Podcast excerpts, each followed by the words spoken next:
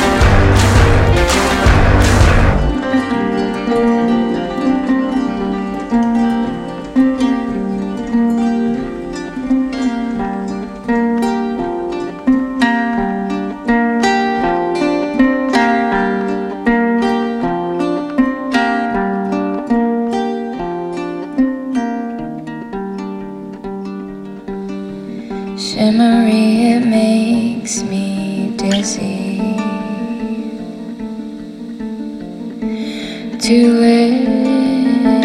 listen closely to the steady. with